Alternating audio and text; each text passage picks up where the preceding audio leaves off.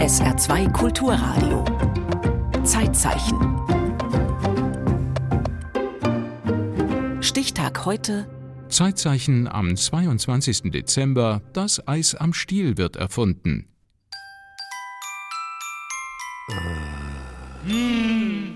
Je wärmer der Tag ist und je mehr die Leute frei haben, desto mehr Eis wollen die haben. Im Sommer steht es ganz oben auf dem Speiseplan für zwischendurch. Rund 8 Liter Eis verputzt jeder Deutsche durchschnittlich pro Jahr. Das entspricht etwa 110 Kugeln. Ja, weil manchmal gibt es richtig heiße Tage und dann freut man sich halt schon auf ein Eis. Fast alles ausverkauft.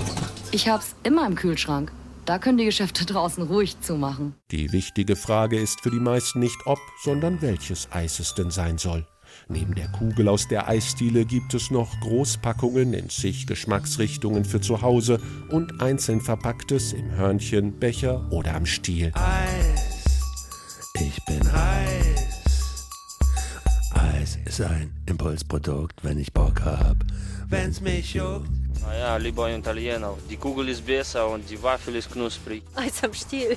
Finde ich leckerer, weil es auch bequemer ist zu essen und so. Immer wünscht sie Eis am Stiel. Sie ruft's im Samba-Rhythmus. Eis am Stiel. Weil da ein jeder mit muss. Eis am Stiel. Und niemals wird es ihr zu viel.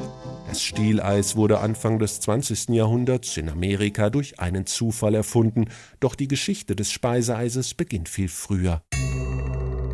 In Asien. Dort soll man schon mehr als 3000 Jahre vor Christus Gebirgsschnee oder Eis aus gefrorenen Gewässern mit Fruchtmischungen, Honig oder Gewürzen genossen haben. Feldherr Alexander der Große gönnte sich und seinen höchsten Offizieren gerne ein gesüßtes Eis zur Stärkung vor der nächsten Schlacht. Und auch im Römischen Reich stand die kalte Delikatesse auf dem Speiseplan. Schneller, schneller, sonst schmilzt ja wieder alles. Ich muss mich beeilen. Oh, geschafft. Ach, da ist ja der Schnee.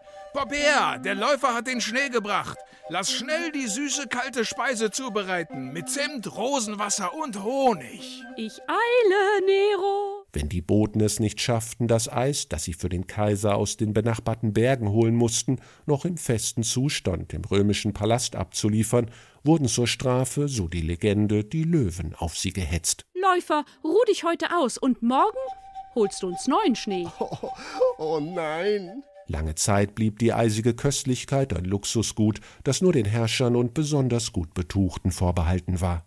Denn die Herstellung gestaltete sich schwierig. Erst im Mittelalter entdeckten die Chinesen die Möglichkeit, Eis zum Beispiel mit Hilfe von Salpeter zu produzieren. Durch den Weltenbummler Marco Polo gelangte die Methode Ende des 13. Jahrhunderts schließlich nach Italien. Das Speiseeis wurde dort zur Spezialität und breitete sich fortan immer weiter in Europa aus. Ich sehne mich nach einer Tüte mit Sahne.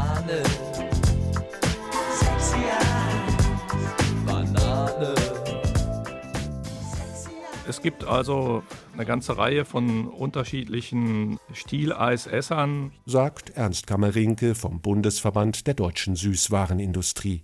Da ist zum Beispiel der Eisbeißer. Der wird als wild, mitreißend und voller Ungeduld beschrieben.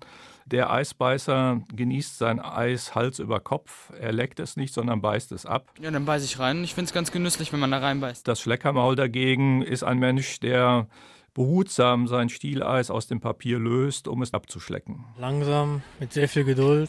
Also ich genieße es halt. Dürfte ich mal reinbeißen? Das fragen die Teilhaber, die am liebsten ein gefrorenes Häppchen von anderen abstauben und bei denen die Geselligkeit hoch im Kurs steht. Überall sitzen sie und schlecken. Ich würd so gern auch mit Leck. In der Eisdiele steht der Eisdealer. Wann bin ich dran? Wann, wann, wann gibt's Eis? Für mich ist Eis nicht anders als eine Soße. Stellt Jürgen Dolase ernüchternd fest, Gourmet und renommierter Restaurantkritiker. Eis ist eine Flüssigkeit mit irgendwelchen Aromen drin, die man in eine Schlussform gebracht hat, die kalt ist. Zuerst nehmen wir die Kälte wahr und sonst gar nichts. Danach entwickelt sich das mit dem Geschmack, mit dem Aroma von dem Eis wenn man das jetzt ganz frei sieht von diesem Süßigkeiten, Dessertbereich und so weiter, geht es eigentlich nur darum, wie kann man mal ein optimales Eis machen und mit welchen Aromen. Blueberry Cheesecake. Matcha Earl Grey. Tonka Bohne. Rosskastanie Rosmarin. Franzbrötchen Eis. Die industrielle Produktion und Lagerung wurde dann im 19. Jahrhundert durch die Entwicklung der Kühltechnik möglich, insbesondere dank des deutschen Ingenieurs Karl von Linde, der sich 1877 seine Kältemaschine patentieren ließ. Die neueste Mode auf dem Rahmeismarkt ist die Herstellung von Rahmeislutschern, verkündete 50 Jahre später eine Fachzeitschrift für Eiscreme. Die stilvolle Neuheit kam aus Amerika. Man lässt das Eis um ein Stöckchen herumfrieren, entweder in Kugel- oder Zylinderform, und kann das Eis noch nachträglich mit Schokolade überziehen, wenn man will. Die Erfindung des tragbaren Naschwerks kam zufällig zustande, San Francisco im Winter 1905. Der elfjährige junge Frank Apperson hatte aus Versehen ein Glas Limonade mit Löffel auf der Veranda stehen lassen. Die Brause gefror über Nacht. Am nächsten Morgen hatte er so sein erstes Fruchteis am Stiel hergestellt. Mm, immer wünscht sie Eis am Stiel. Sie ruft's im Samba-Rhythmus Eis am Stiel. Weil da ein jeder mit muss. Eis am Stiel. Und niemals wird es ihr zu viel. Als Erwachsener erinnerte sich Apperson an sein frostiges Erlebnis und ließ sich 1923, also vor 100 Jahren, seine Zufallserfindung unter dem Namen Popsicle patentieren. Möge bekannt sein, dass Frank Apperson eine fortschrittliche Methode erfunden hat, gefrorene Süßware in attraktiver Form und angebrachter Weise verzehren zu können ohne sie dabei durch Kontakt mit Hand, Teller, Gabel oder sonstigem beschmutzen zu müssen. Im gleichen Jahr setzte sein Landsmann Harry Burst noch einen drauf. Er garnierte Vanilleeis mit einem Schokoladenüberzug und präsentierte das Ganze ebenfalls an einem Holzstäbchen. Fertig war der erste sogenannte Rahmeislutscher. Ein Jahr später, bereits also 1924, kam dann diese sensationelle Erfindung des Stieleises von den beiden Amerikanern nach Deutschland. Und setzte sich unter dem Namen Steckerl-Eis schnell durch. Ernst Kammerinke. Die Gründe für diesen Erfolg sind auf der einen Seite die doch unkomplizierte Handhabung und dann äh, haben wir eben auch die flächendeckende Verfügbarkeit, also im Supermarkt, an der Tankstelle, am Kiosk, im Freibad oder im Kino.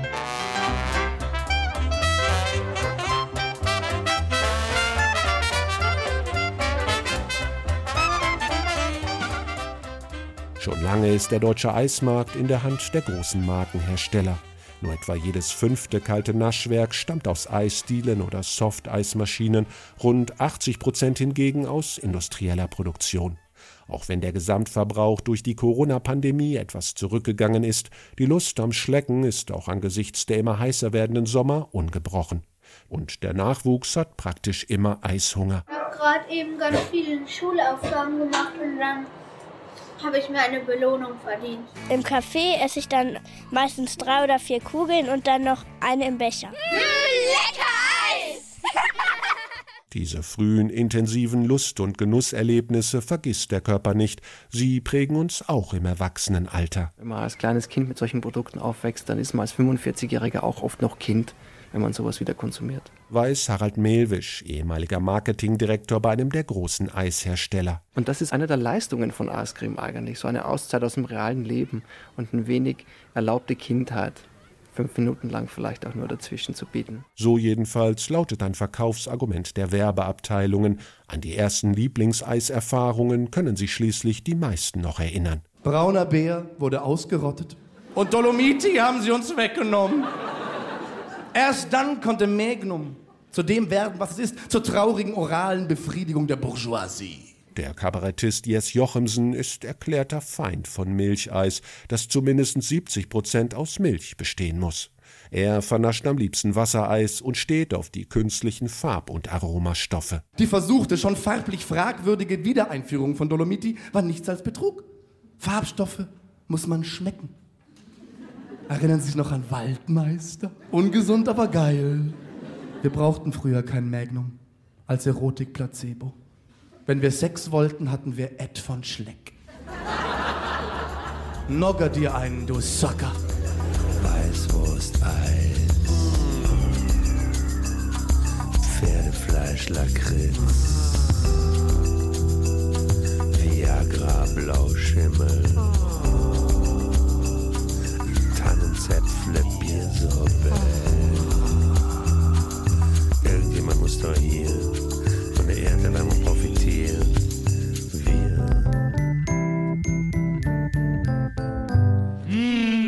Mit immer wieder neuen Sorten und Spezialitäten versuchen die Firmen, die Kunden bei Laune zu halten. Besonders außergewöhnliche Kreationen kommen dabei auch von den vielen kleinen Eismanufakturen, die seit einigen Jahren auf dem Markt mitmischen. Daniela Partei Vogt hat zum Beispiel in Bremen das Unternehmen Fiefsinn gegründet, plattdeutsch für fünf Sinne, die die ehemalige Architektin bei ihren Kunden ansprechen will, mit handgemachtem Eis am Stiel. Da habe ich am Anfang wirklich wenig geschlafen und viel gearbeitet, selber die Mischung gemacht, die Sorten mir überlegt, dann im Laden gestanden, dann am Abend wieder gemischt, dann am Morgen wieder produziert. Also das war schon so ein Hamsterrad, aber ich habe halt gesehen, wie es sich entwickelt hat und das ist ganz schön. In einem Italienurlaub hatte die Quereinsteigerin 2017 eine Gelateria entdeckt, die nach eigenem Verfahren und mit einer extra konstruierten Maschine Stieleis produziert. Da reifte in ihr die Idee, zu Hause etwas Ähnliches aufzubauen. Also es war nicht mein Ziel, Unternehmerin zu werden, sondern mein Ziel ist es, irgendwie tolle Sachen zu produzieren, weil ich einfach ach, so ein praktischer Typ bin. Ich mache gerne. Zum Beispiel Gin, Tonic, Gurke oder rote Grütze-Eis gefüllt mit Vanillecreme. Für Geburtstage, Hochzeiten oder Firmen-Events kreiert Daniela Partei Vogt auf Wunsch auch individuell spezielle Sorten. Ein ganz anderes Konzept verfolgt Christian Broser im pfälzischen Frankenthal. Er hat sich ein Herstellungsverfahren patentieren lassen, bei dem weniger Fett benötigt wird. Je tiefer und je schneller man die Eis am Stiel frieren kann, desto besser ist es für die Qualität des Produktes.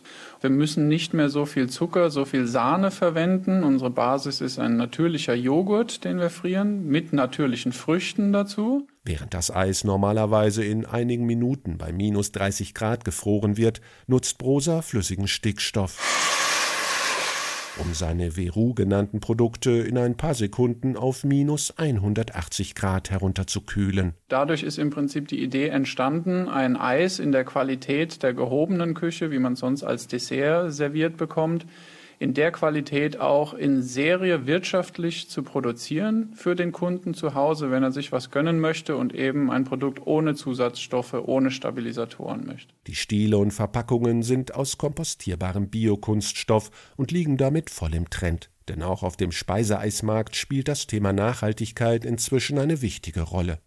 Immer mehr Produkte werden in Bioqualität angeboten und auch die Auswahl an veganen Eissorten aus Soja, Hafer oder Mandeln wächst stetig weiter, denn es sind ja nicht alle so einfach zufriedenzustellen wie der Kabarettist und Wassereisfan Jes Jochimsen. Eis ist political.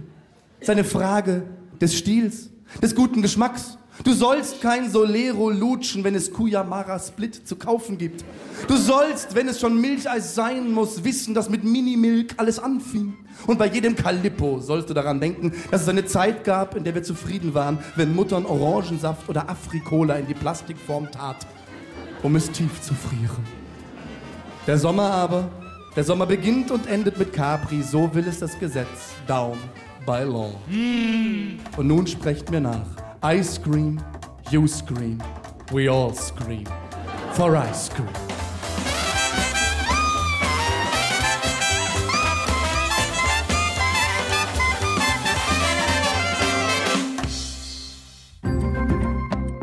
Im Zeitzeichen erinnerte Ralf Gödde an die Erfindung des Eis am Stiel vor 100 Jahren. Im Zeitzeichen nächsten Mittwoch der iranische Prophet Zarathustra.